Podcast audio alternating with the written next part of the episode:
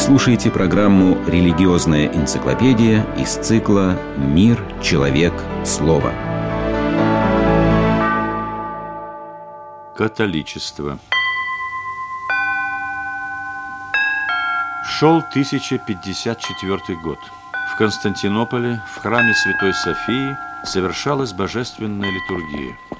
Неожиданно в алтарь вошли посланники римского папы, и один из них, кардинал Гумберт, положил на престол документ, в котором говорилось об отлучении от церкви Константинопольского патриарха. Посланцы из Рима за свою дерзость были изгнаны из храма, а патриарх, в свою очередь, отлучил от церкви папу. Это событие стало началом великого раскола – от падения Рим-католической церкви от церкви православной. Что же послужило причиной этому? Что такое католицизм и чем он отличается от православия? Чтобы ответить на эти вопросы, следует обратиться к началу истории церкви.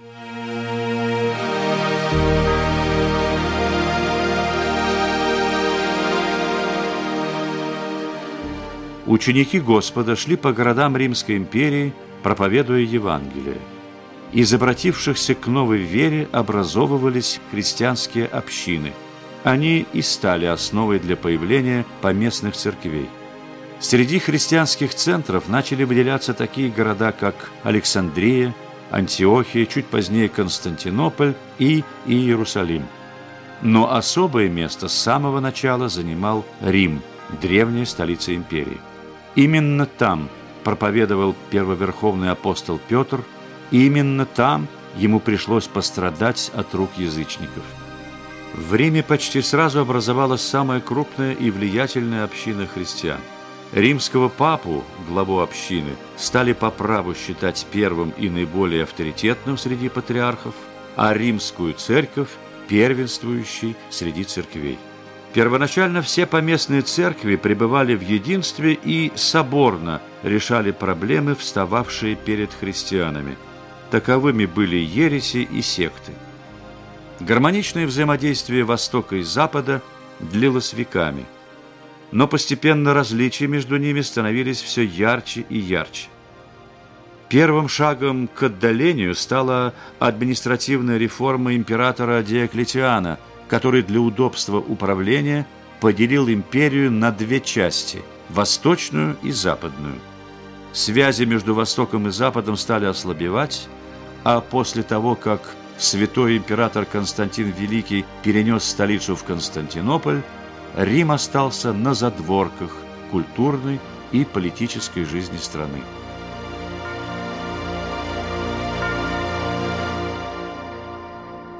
Ослабевшие связи с Востоком способствовали усилению местных традиций Западной Церкви.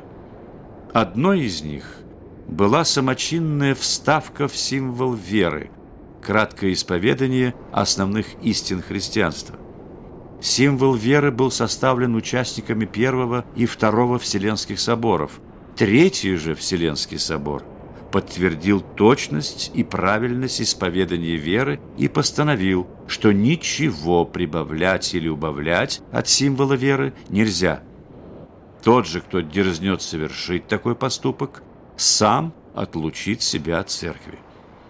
Но, несмотря на это, западные христиане все же сделали в текст вставку, которая утверждала, что Святой Дух исходит не только от Отца, но и от Сына.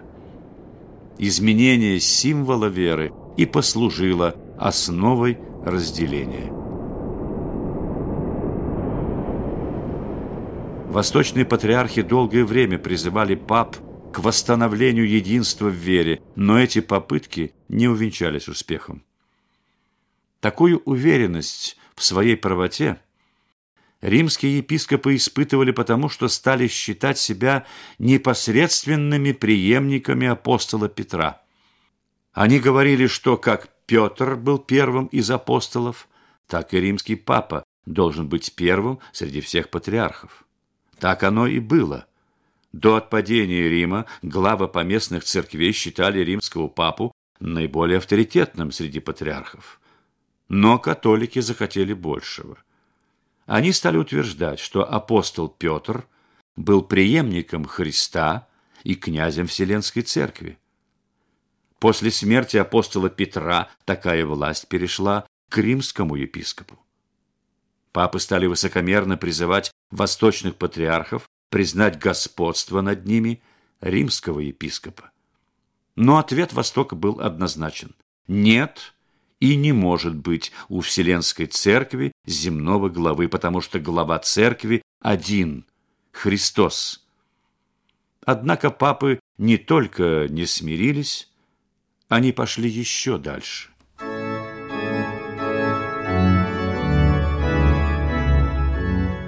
Чтобы превознестись над прочими епископами, в XIX веке католической церковью принимается как незыблемое положение веры утверждение, что папа непогрешим в делах веры. В современном католическом кодексе говорится «Верховная кафедра никем не может быть судима». И сейчас титул римского епископа имеет следующее наименование. Епископ Рима, викарий, то есть заместитель Христа, преемник первейшего князя апостолов, верховный первосвященник Вселенской Церкви, патриарх Запада и так далее. Римская церковь стала именовать себя католической, то есть вселенской или всемирной. Претензия на непогрешимость открыла широкую дорогу для дальнейших нововведений, которые никак не соответствовали истине православного вероучения.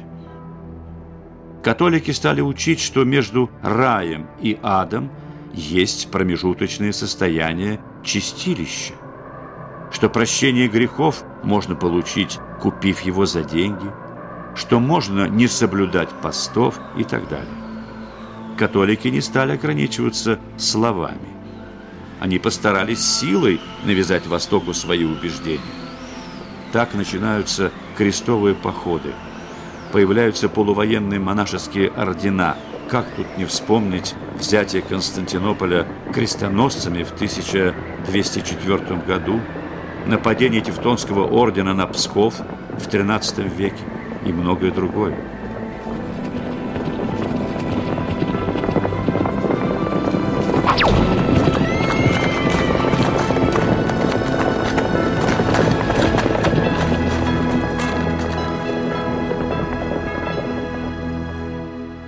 То же время Римская церковь положила много трудов на просвещение Юго-Восточной Азии, Африки и Южной Америки.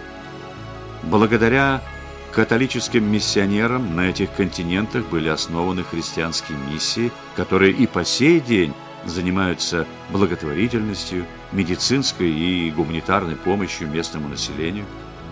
Примером такого самоотверженного служения является недавно умершая мать Тереза, которая всю свою жизнь отдала на служение Богу и людям.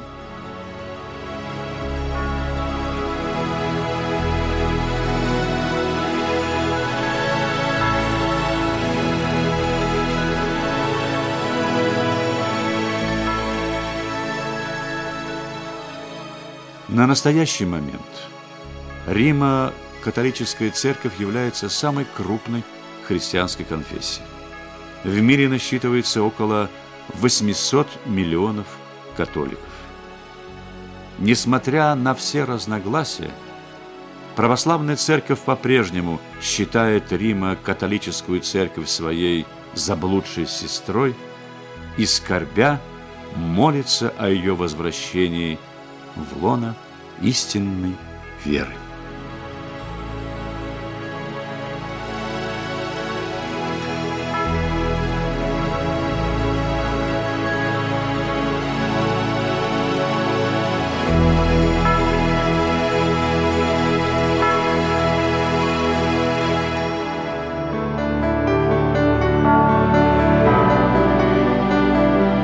Слушали программу «Религиозная энциклопедия» из цикла «Мир, человек, слово».